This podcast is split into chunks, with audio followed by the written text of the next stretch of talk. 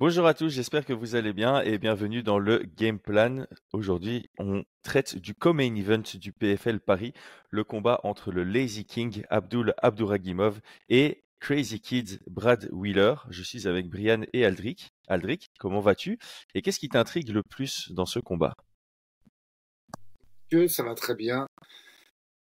Hmm, je- oh, curiosité de voir quand même en quatre ans ce qui s'est passé dans la vie de Brad Wheeler et si on va avoir un meilleur, un moins bon ou un Brad euh, à, au niveau qui était le sien euh, lors de son prime qui à mon avis est 2013, euh, 2017, 2018. Hmm.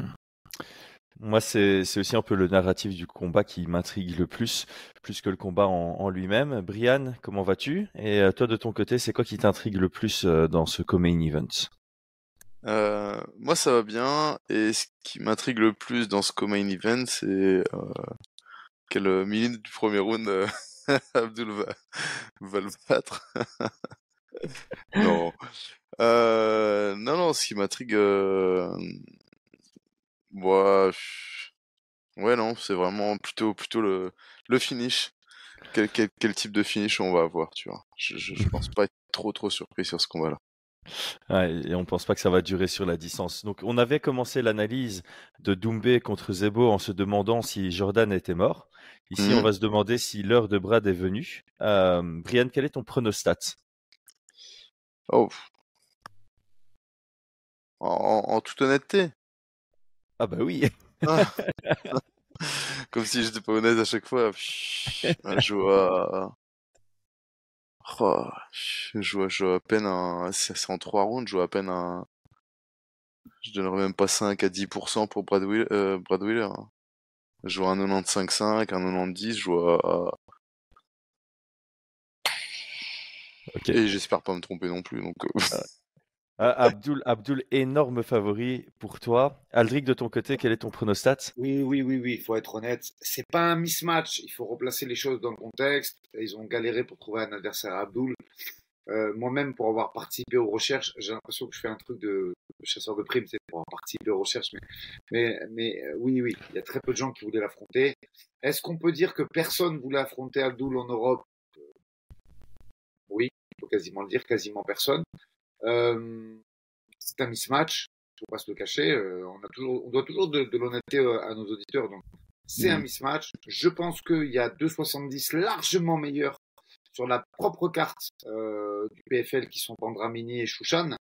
Euh, même si ce combat se fait pas à 70, hein, il se fait à 77, mais Wheeler, on va quand même parler de lui euh, et parler de, de sa carrière. C'est un 70 kilos gras. Donc, pour moi, c'est carrément un Mm. 66. Il y avait meilleur sur la carte, mais la carte était déjà faite. Personne n'a voulu l'affronter. Il est sorti de sa retraite pour, à mon avis, des conditions financières intéressantes. Qu'est-ce qu'il faut attendre de ce combat? Juste de voir un petit peu la forme d'Abdul et de voir euh, au bout de combien de minutes il va le claquer par terre et le finir, parce que je, doute quand même qu'il le garde debout. Il n'est pas mauvais, Wheeler. Il a fait son dernier combat contre Maguire, qui n'est pas un peintre du tout, qui a été à l'UFC. Il a montré de belles choses, notamment un beau jab avec des déplacements et tout. C'est pas un peintre, hein, loin de là. Mais euh, en clinch et au sol, il a pas du tout les compétences d'Abdul. C'est pas la même force, c'est pas la même KT. Donc pour nos stats, euh, bien sûr 95-5 parce que un mauvais coup c'est toujours arrivé. Mais on peut parler d'un mismatch, mais c'est pas du tout de la faute ni du ni du clan d'Abdul ni du PFL qui a juste voulu le mettre sur la carte et le maintenir. Ah bah, je suis assez d'accord avec vous. Moi, j'étais entre 80, 90, 10, pardon, 90, 10 et euh, 85, 15. Donc, est-ce que l'heure de Brad est venue? Oui, l'heure. Oui, l'heure de Brad est venue. c'est bien que ça arrive. Je vais, devoir, je vais devoir faire une routine où euh, à chaque début de podcast, il y a une, euh, une petite vanne qui, qui sort. Bon, un peu de sérieux. euh, on va quand même décrire Brad Wheeler puisque, comme, euh, comme on le sait, il a plus combattu depuis, euh, depuis 2019. Euh, malgré tout, il faut pas le, le sous-estimer. Euh, c'est un droitier, boxeur grappleur. Euh, il était ceinture marron de Jiu-Jitsu en 2020. Il est passé noir en 2022. Euh, Brian, pour l'anecdote, son dernier combat, euh, très très beau combat comme tu l'as souligné, Aldric, une belle victoire contre un ancien de l'UFC en John Maguire. Euh, toi, tu étais le combat juste après. Euh, tu avais roulé sur Corey Tate, c'était au, au Cage Warriors 102 à Londres. Alors j'ai fait un peu mes recherches pour essayer de comprendre pourquoi il a plus combattu depuis 2019. Je pense que c'est assez intéressant pour établir la base de, de ce podcast. Euh, donc après sa victoire contre John McGuire, euh, il a dit sur les réseaux qu'il avait besoin de, temps avant de revenir en, cage pour revenir sur euh, pour se concentrer plutôt sur d'autres aspects de sa vie. Je spécule, mais je pense que c'est alcoolisme parce que là ça fait depuis 18 mois que chaque mois il poste une photo de lui avec un, rond et un mois dessus en disant Riab. Donc je pense que il était alcoolique.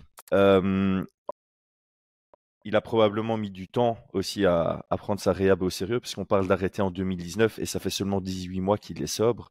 Euh, mais bon, en, entre-temps, on a vu qu'il s'était fait les croisés il s'est fait opérer, il a eu une période de revalidation, il y a eu le Covid, euh, et je pense que ça, c'est les raisons de son long layoff. Euh, si on suit son Instagram, il a fait quelques combats de boxe anglaise en attendant.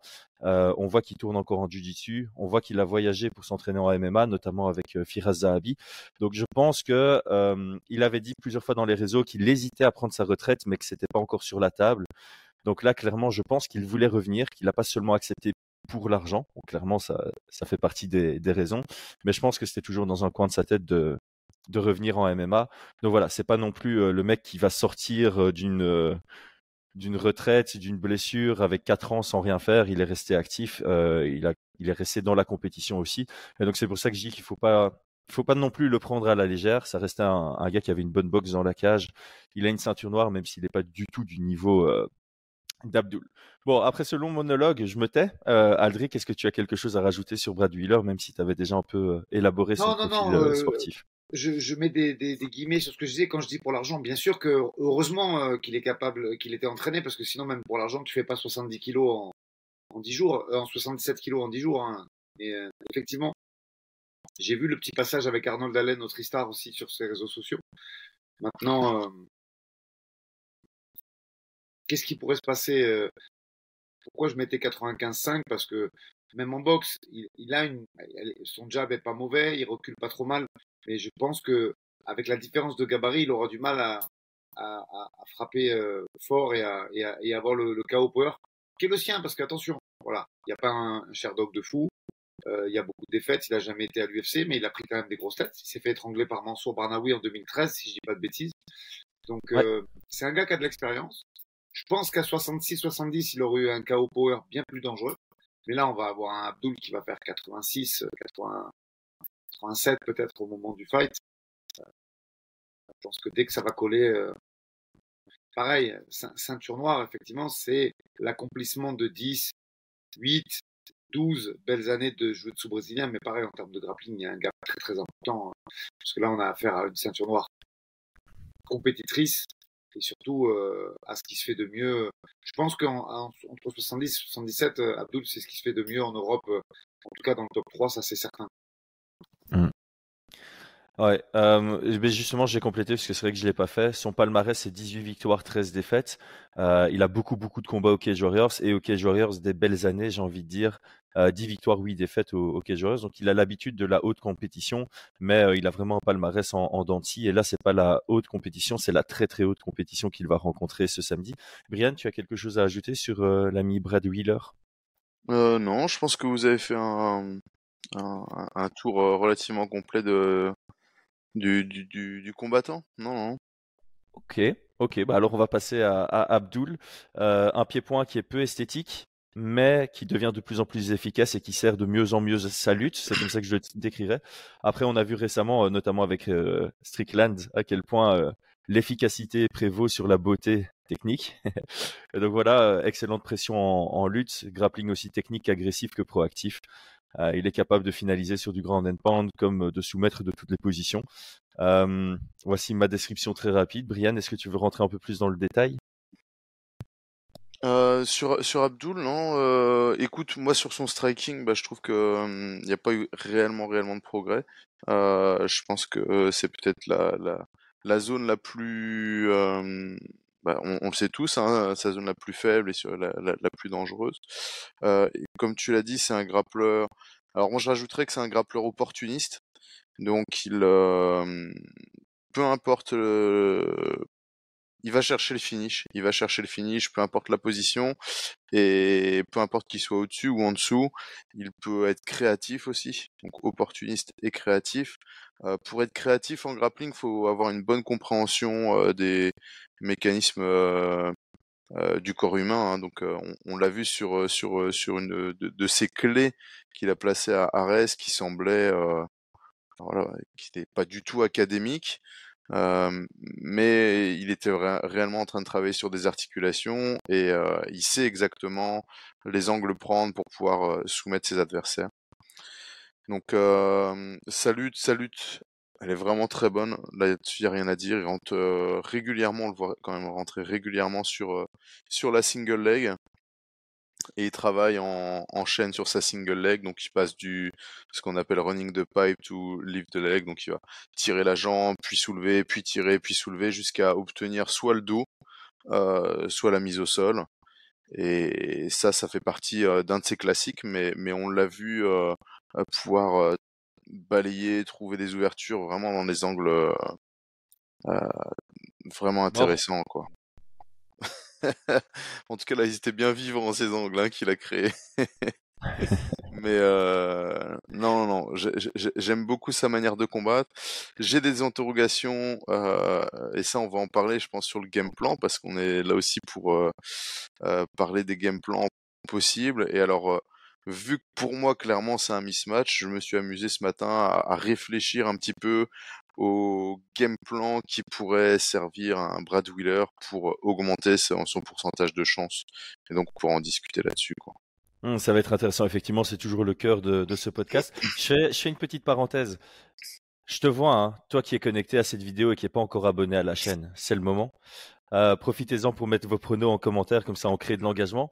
Aldric, est-ce que tu as quelque chose à, à, à rajouter sur euh, le profil d'Abdoul?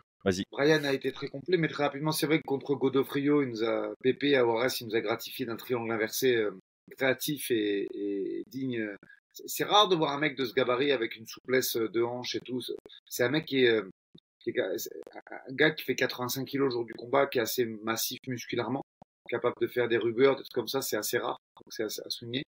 Pareil, euh, gros takedown sur Karl Amoussou et, surtout gros grand pound. C'est quand même euh, il, faut, il faut le souligner parce que souvent ces gros grappleurs, ils sont pas hyper efficients euh, en termes de frappe. Lui, il sait faire aussi, il frappe très fort en grand and et, et il sait à quel moment passer la garde et à quel moment faut temporiser et frapper. Donc, euh, moi, je, mon interrogation vraiment principale, c'est voir s'il va être à l'aise debout, parce que son dernier combat, c'est janvier 2023. C'est, là, il s'est quand même passé neuf mois. Euh, c'est long. Euh, et pour un, garçon de cet âge, ça doit être synonyme de progrès, que ce soit dans le footwork, que ce soit dans le, dans le point. Même s'il fait tomber en moins d'une minute et qu'il finit, c'est pas grave. L'important, c'est de voir à quel point il va être à l'aise, parce que c'est quelque chose euh, qui m'intéresse pour la suite, en fait. S'il fait un tournoi l'année prochaine, euh, tout, il peut pas arriver juste euh, avec une grosse lutte. Euh, il n'y en a aucun cas ça dans le, dans le rooster. Et même avec une grosse lutte et un gros sol, je pense que il faut qu'il y ait eu des progrès significatifs. Euh, même si c'est sur l'attitude, la décontraction et, le jab, par exemple. Euh, voilà. Moi, je, on en parlera dans le dans la suite, mais j'aimerais juste voir ça. Quelqu'un de relâché qui vient pas rocher complètement, parce que euh, faut pas se le cacher. Hein, vu la différence de Gab euh, et le fait que pour moi, Brad Wheeler c'est un 66, s'il rush avec les mains un peu hautes, il va obtenir le clinch il va lui rouler dessus. Mais ça n'aura pas répondu à certaines euh, de nos interrogations pour la suite. C'est euh, vrai que euh, faut penser long terme. On sait déjà quelle est la suite pour Abdul Abduragimov. Il va rejoindre le tournoi PFL international en moins de 70, en moins de 70 en lightweight. et j'aime bien ce que tu soulignes, c'est je pense pas que tu puisses aller chercher le million de manière unidimensionnelle. Je sais pas si Olivier Aubin Mercier rejoindra une nouvelle fois le, le tournoi, mais c'est lui qui l'a gagné euh, l'année passée. Il est en finale cette année contre Clay Collard. Euh, c'est quand même deux gros profils. Euh, je dis pas de bêtises, hein, je vois sourire, euh, froncer des sourcils. C'est bien euh, Olivier Aubert-Mercier contre euh, Clay Collard. Euh, enfin, c'est deux gros profils. En général, quand tu gagnes le million au PFL, tu as envie de rejoindre une deuxième fois. D'ailleurs, c'est la deuxième fois que Olivier Aubin-Mercier est en finale. Donc, donc ouais, il faut, qu'on voit une progression chez, chez Abdul pour pouvoir l'envisager gagner le tournoi de, de l'année prochaine. Euh, S'il fait ce qu'il fait d'habitude, ce sera cool parce qu'il va rouler sur Brad Wheeler et ce sera sympa pour le public français.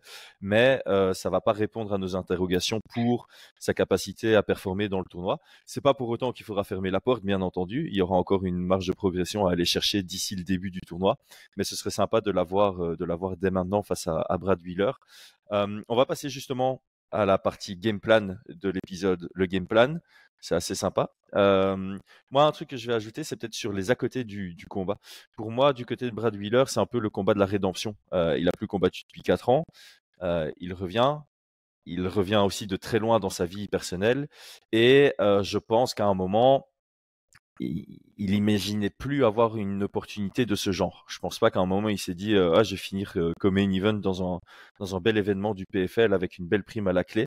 Donc pour lui c'est un peu ça va paraître bête après une si longue carrière que, que ça, mais c'est le combat de sa vie. C'est le combat qui pourrait lui offrir des, des chouettes portes pour clôturer sa carrière. Je pense que maintenant, il doit avoir 34 ou 35 ans, si je dis pas de bêtises. 34, euh, 33 ou 34 même. Donc, c'est encore relativement jeune. Il y, a, il y a de quoi faire. Donc, avec une belle performance ce samedi, ça pourrait lui offrir des, lui ouvrir des, des belles portes et, euh, et, et lui l'amener vers une chouette fin de carrière. Donc je pense que euh, il va hein. venir bien préparé et il va venir prêt à prendre des risques. Vas-y. C'est intéressant ce que tu dis parce que moi je vais juste euh, mettre des pointillés et des guillemets sur euh, la présence de nos deux Français au tournoi de l'année prochaine. Moi, au vu de ce que j'ai entendu dans les interviews et, et, la prudence qui était celle des interlocuteurs du PFL, je pense que s'ils ne gagnent pas, tous les deux, hein, je parle de Cédric Doumbé et de, et, et on les verra pas sur le tournoi l'année prochaine. J'en suis intimement euh, persuadé. Alors encore une fois, je dis ça à prendre avec des pincettes. J'en suis pas certain. Je pense que pour Cédric, c'est pas garanti. Euh, pour Abdul, c'est signé. Apparemment, ça a été négocié tel quel, d'après hein, une vidéo de, de Clément tu les, connais, tu les connais aussi bien moi, Chris. Les, les contrats, tu sais qu'ils font ce qu'ils veulent en fait. Hein, nos chers employeurs et nos chers, euh, que, que, ce soit l'UFC, le Bellator ou le PFL, il y a des guillemets de partout. Et euh, même si tu signes un contrat, euh, hein, je... voilà, ouais. je vais pas m'étendre là-dessus. On fera peut-être un, un, coach talk un jour là-dessus, mais mais voilà, il y a, tu signes pour quatre combats, mais c'est de la substance. Il y a, il y a toujours euh, les vérités et ce qu'ils peuvent en faire à partir de là. Euh, moi, je les ai trouvés très réservés sur euh, sur la les participations pour le peu de, de, de, de conférences de presse et, de la façon dont ils sont exprimés. Alors pour Abdul, on a dit que c'était un mismatch, donc euh, bien sûr qu'il fera le tournoi. Il n'y a aucun souci là-dessus. Mais moi, je les ai entendus dire qu'effectivement, il fallait quand même la, la, performance, en tout cas la victoire sur, sur l'événement de, de, samedi soir. Après, c'est peut-être aussi un coup de pression pour se dire euh, venez voir l'événement ou regardez les combats parce qu'il y a un enjeu. Euh, si tu mmh. dis ouais ils sont deux fils dans le tournoi, ça, ça enlève un enjeu qui est, qui est potentiellement intéressant. Donc euh, on ne saura ça que après samedi. Brian, on va commencer par toi ouais. puisque tu t'es amusé ce matin et on va commencer du coup du côté de Brad Wheeler. Que peut-il faire pour maximiser ses chances de gagner face à Abdul Abduragimov Alors, euh, donc déjà, on va on va discuter un petit peu de des faiblesses. Je sais pas si le mot est, est juste entre guillemets, des, des axes d'amélioration sur le qu'on qu pourrait utiliser contre Abdul. Moi, j'en vois deux. Je l'ai évoqué, ben, son pied-point. Euh, ce qu'on sait, c'est que ça ne fait pas partie des priorités de, euh, de progression. Je pense pas vis-à-vis -vis de son camp.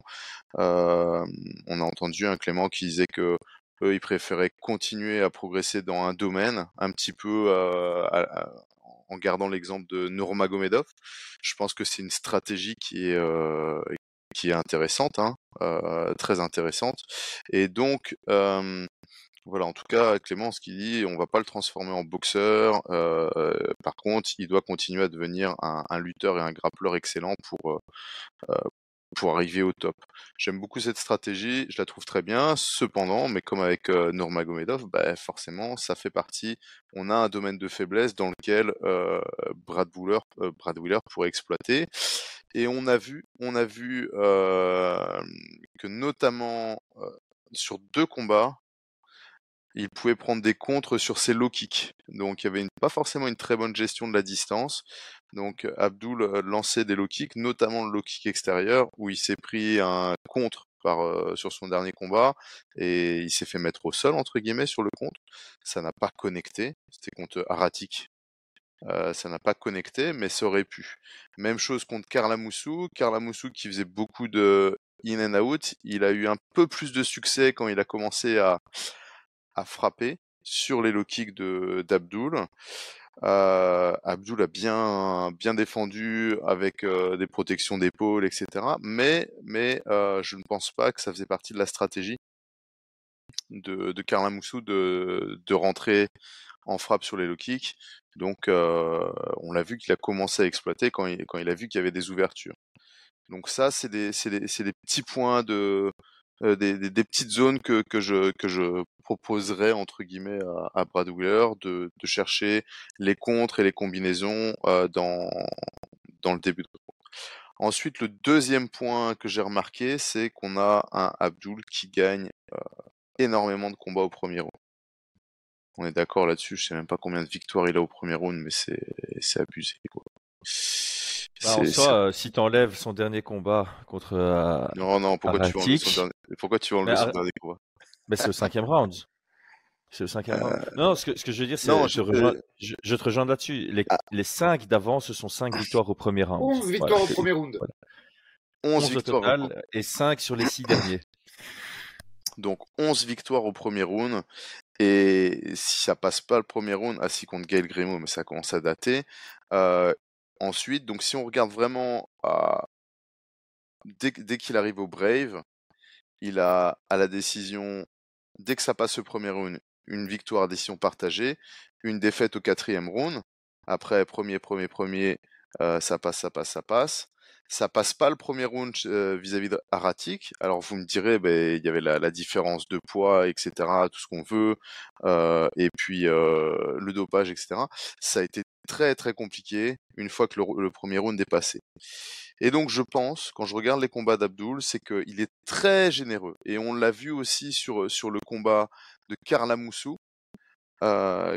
Si avait, sur, avait pris moins de coups à cette fin, en tout cas il y a une véritable décharge d'énergie à la fin du premier round, qui était à mon sens personnellement risqué, qui a payé parce que bah, Karl Moussou n'a pas pu reprendre.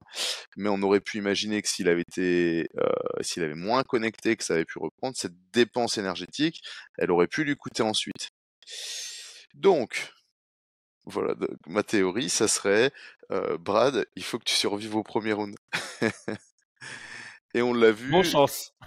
bon chance, bien évidemment. On l'a vu, mais en tout cas, ça fera peut-être dans, dans, dans, les, dans, dans les prochains trucs.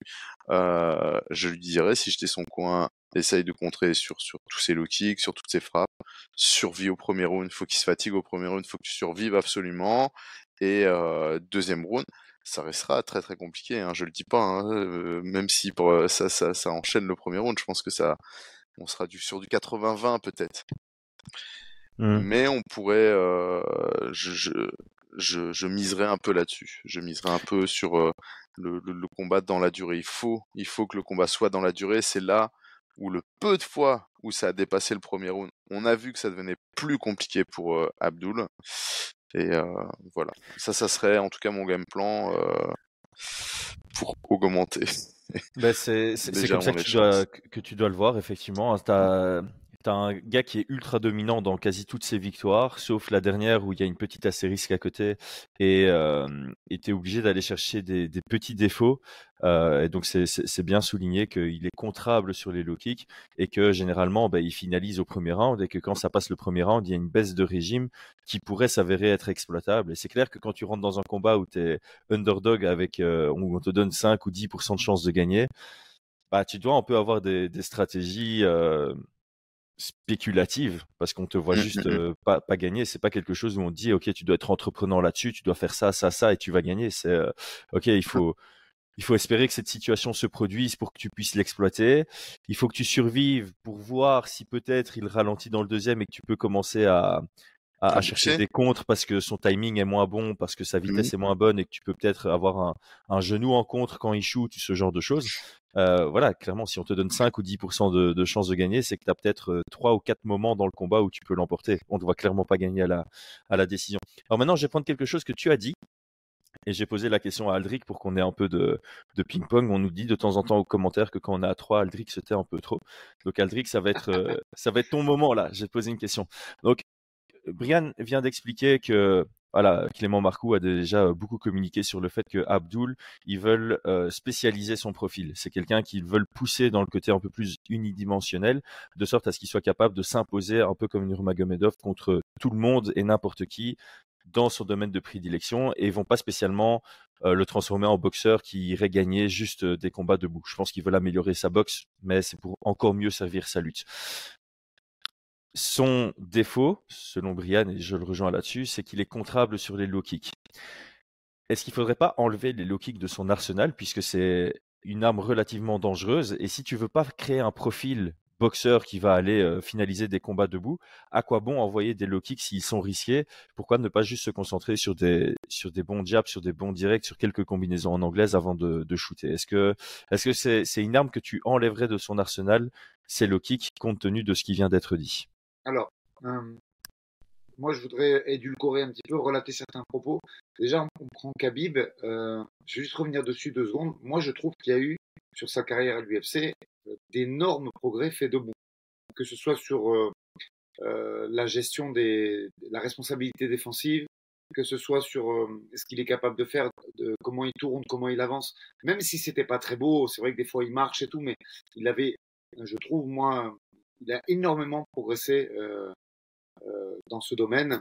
Et, pour ceux qui en doutent, regardez ses, premiers combats à l'UFC contre Kamal Chalorus, par exemple, et ce qu'il fait après contre Justin Gage. Si c'est le même qui prend Gage en termes de responsabilité défensive, il va à l'hôpital d'Abu Dhabi. Il faut, rester euh, raisonnable sur la performance. Il a énormément progressé debout. Ce qui, pour l'instant, à mon avis, n'est pas le cas d'Abdul. Abdul, c'est un doué qui est très puissant physiquement. Et retenez bien ce terme de puissance physique, je vais y revenir dans mon analyse après.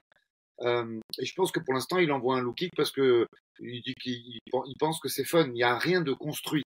C'est-à-dire que pour le moment, Abdul boxe pour euh, obtenir le clinch, euh, qu'il a très solide d'ailleurs, ce clinch un peu gréco où il vient chercher la ceinture. Euh, et, et, ce qu'il a fait à Karl, qui, qui, est un gros judoka et qui est dur à faire tomber. Tu vois, il l'a fait tomber avec tellement de facilité malgré le gabarit et, et la réactivité de Karl. Donc, pour l'instant, il fait ça très bien, mais, mais je pense que sa boxe, elle est un peu au feeling, tu vois.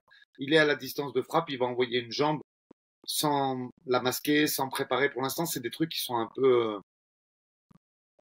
euh pas étranges ni lointains. J'ai pas du tout envie de faire, euh, euh, comment dire, de, de, manquer de respect à son travail parce que je sais que c'est un garçon qui travaille beaucoup. Vous connaissez mes liens d'amitié avec Clément Marcoux qui s'occupe de sa prépa. Donc, euh, je pense que c'est un gros bosseur, mais effectivement, que comme Clément l'a dit, le striking n'est pas à l'ordre du jour. Et pourtant, moi, je vais mettre un bémol. Je pense qu'il devrait l'être. Aujourd'hui, le MMA, c'est plus le même MMA qu'en 2010, en 2015 ou, même en 2020. Et, le côté unidimensionnel me paraît être euh, en, en, voie d'extinction, puisque on voit qu'aujourd'hui, euh, et je vais même pas parler d'Adesanya parce que c'est trop euh, flashy, tu vois, c'est trop facile. Je veux même parler de mecs comme Dylan Salvador, tu vois.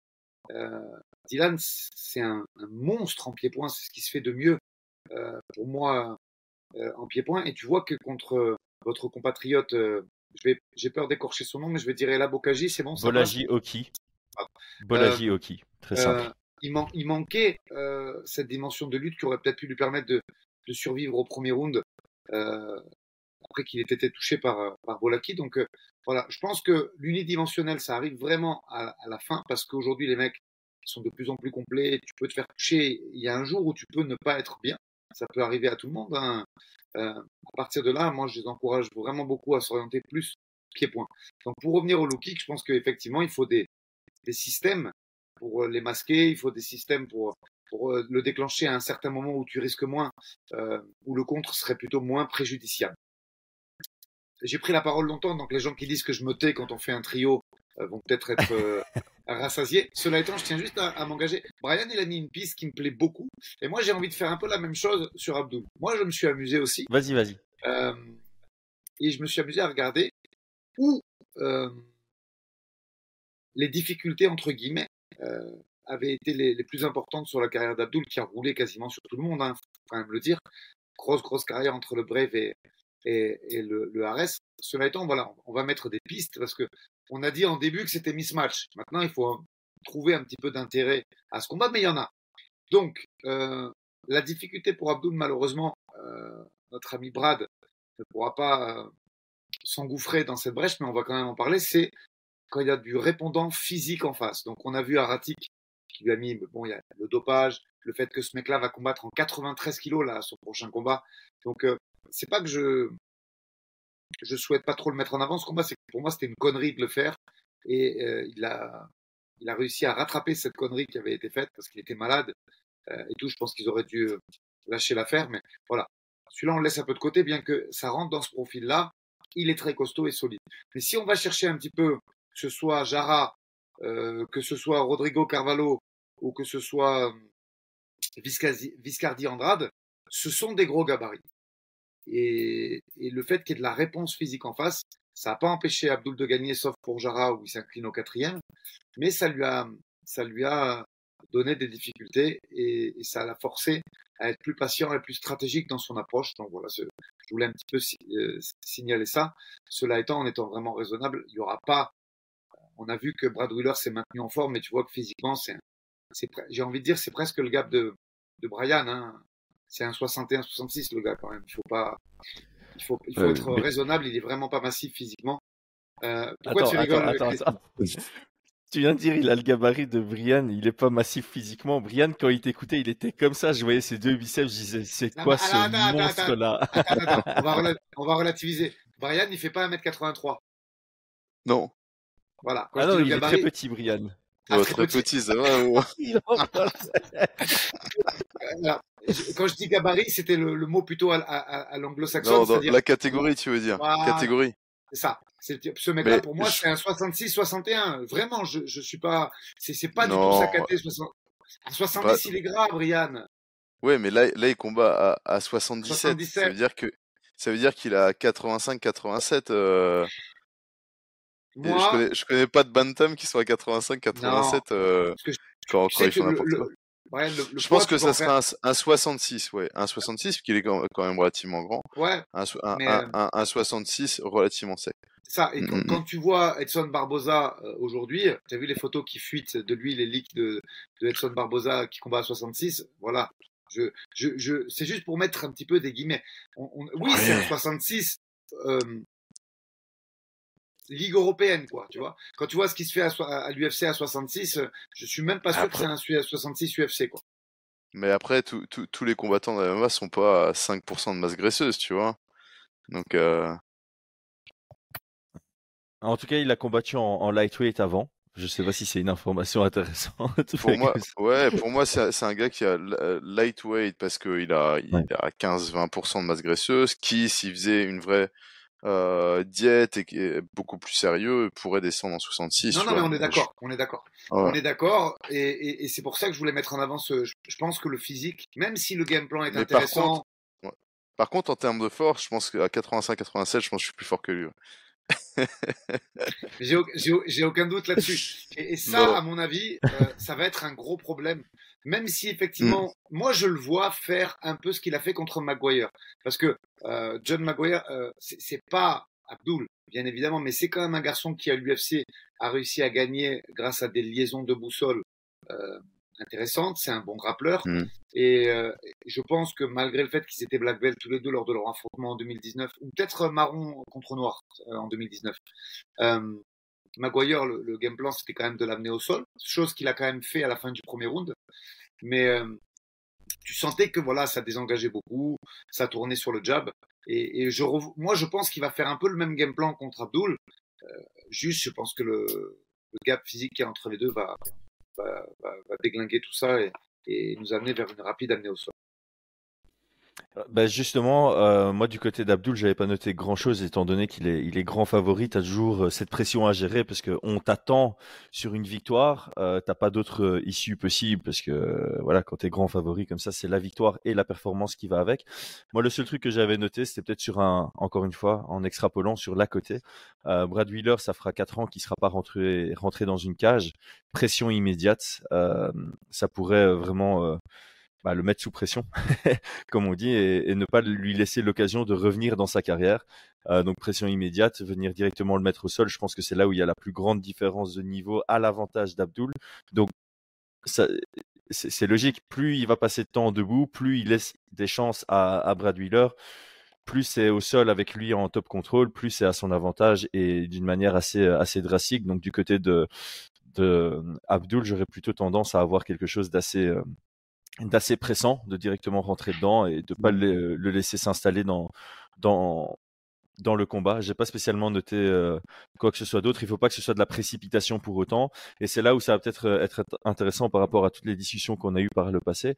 Euh, S'il ne cherche pas à améliorer son pied-point à proprement parler, je pense que dans tous les cas, il y a de l'amélioration au niveau du footwork à avoir. Parce que ah. c'est si si, si techniquement t'as pas envie de vraiment mettre un gros focus sur euh, envoyer des jabs proprement avoir des combinaisons efficaces euh, je pense que le footwork ça reste la base. Pour un très bon lutteur ça va c'est ce qui va te permettre de mieux cadrer de mieux shooter de shooter sur des meilleurs angles de mieux gérer ta distance et d'avoir une meilleure responsabilité défensive.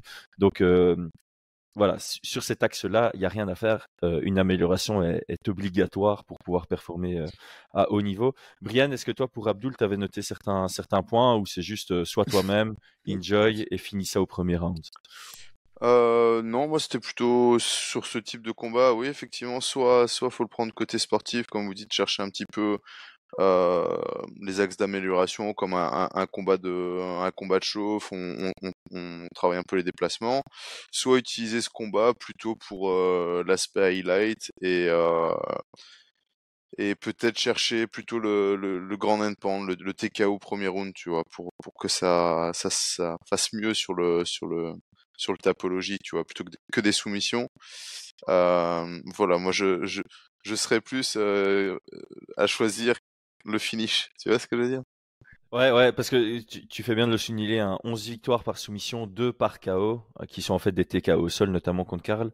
Ouais. Euh, c'est pas mal de vouloir chercher à maximiser ce nombre de, de KO sur ta police. Je pense, et puis peut-être peut-être un, un, un grand endpoint, un TKO un peu moins agressif qu'il avait fait euh, contre Karl, mais euh, plus percutant. Il aura pas le ouais. gros coude, hein, on le rappelle, mais j'aimerais euh, le voir, je sais pas, arriver, comme tu dis, mettre de la pression, prendre cette jambe, jeter au sol, euh, passer, smasher et, et taper, mais de manière très précise, quoi. Pa, pa, pa, pa, pa, bien économique, c'est fini, on rentre et puis euh, il se prépare pour la suite, tu vois. Voilà un peu le les attentes. Voilà. Et du côté euh, Aldric, tu avais euh, un élément particulier sur la, la stratégie ou étant donné que c'est grand favori comme ça, c'est plus sur le focus. Euh... Un peu ce que Brian vient de dire. Moi, j'aimerais juste le voir euh, poser. C'est-à-dire que même s'il fait un takedown au bout de 30 secondes ou une minute, euh, quelque chose de, de, bien posé, avec les mains bien hautes, avec des feintes, avec une grosse responsabilité défensive, tu vois. On sait que Wheeler, c'est un bon jab. Et la, la, bonne gestion de ce jab, il chasse ou il décale, boum, et quand il a décidé, il, il rentre, il amène au sol et, et, il finit sur du run and pound quoi qu'il arrive, ça va se passer comme ça. C'est juste que voilà, moi j'aimerais voir, j'aimerais pas le voir se prendre une droite, tu vois, par exemple, parce que ça et, faire tomber derrière et, et, et qu'il fa, fasse le jeu comme ça, c'est tout. Quoi qu'il arrive, ça va se passer comme ça. Euh, mais euh, j'aimerais voir un tout petit peu plus de manière dans la façon de, de, de préparer cet amené au sol. Ouais, je pense que c'est intéressant même pour le pour le futur mmh. qu'il euh, casse un petit peu toutes ces habi euh, les habitudes qu'il peut avoir en, en, entrée de combat pour ne pas donner de de billes à, à ses futurs adversaires quoi. Mmh. Ouais. Donc euh, un côté un peu mesuré mais mais actif. Actif et puis brouiller un peu les pistes. Ouais.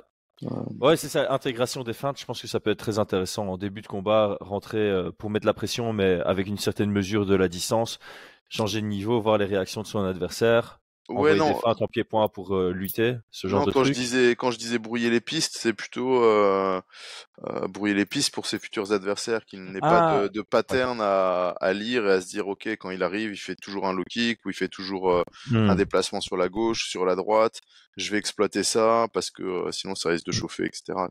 Ou dans Bien ses vu. descentes, c'est plutôt ça qui commence par exemple en gaucher, euh, truc un peu karaté ou j'en sais rien quoi, tu vois, des trucs comme ça. Ouais, ouais, c'est ça, le, le rendre difficile à lire pour son adversaire euh, Suivant, ouais. suivant. Bah, je pense qu'on va finir là-dessus, puisque en termes Mm. de pronostics et préférences, je pense qu'on on les a tous euh, donnés en soi euh, au cours de la discussion. Je pense qu'on voit tous Abdul gagner. On a tous démontré qu'on voulait le voir gagner avec euh, euh, des bribes d'amélioration sur son domaine, euh, sa zone d'effort, le, le pied-point et ou les déplacements. Et euh, on aimerait le voir s'imposer au, au premier round, parce que euh, malheureusement pour lui, j'ai envie de dire, c'est ça qui est attendu au vu du changement d'adversaire. C'est vrai qu'on l'a pas notifié dans le, dans le podcast, mais je pense que tout le monde est au courant. Il était supposé affronter euh, Kemuel Otoni, euh, qui était un, bien plus gros challenge. Euh, le combat s'est annulé à deux semaines et demie de l'événement, donc le PFL a dû trouver un, remplaçant un peu de dernière minute. C'est tombé sur Brad Wheeler, donc c'est évidemment hors du contrôle d'Abdul de, de, de tomber sur un nouvel adversaire. Ça change aussi la préparation. Tu te prépares pas de la même manière pour Kemuel que pour euh, euh, Wheeler, mais en soi, Abdul, c'est quelqu'un qui impose son jeu, donc à la limite, peu importe l'adversaire, on, on, on, on sait ce qu'il ce qu'il vise dans le combat. Brian, merci pour ton temps. Bonne journée à toi. Merci, merci Chris, merci Aldric pour, euh, pour euh, cet échange. Merci à tous. Aldric, je vois qu'en termes de temps de parole, tu es pile poil à 33%, donc c'est parfait. Tu peux. euh, Non, je déconne, comme si j'avais la stat, mais merci à toi. je te souhaite une belle journée. Merci à vous. Merci à tous d'avoir suivi jusque maintenant. On n'oublie pas, on s'abonne, on like, on commente et on partage sur les réseaux. Ça fait toujours plaisir. À très bientôt. C'était Chris, Brian et Aldric dans le Game Plan sur Fight Minds.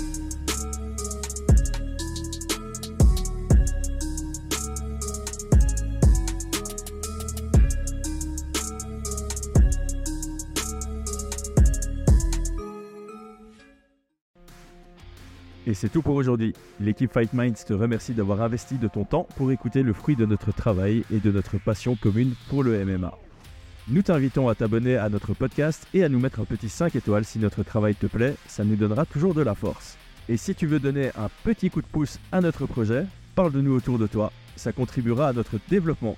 Nous sommes également sur Twitter et YouTube, viens nous y retrouver pour échanger. A très vite pour plus de contenu sur l'art de la bagarre.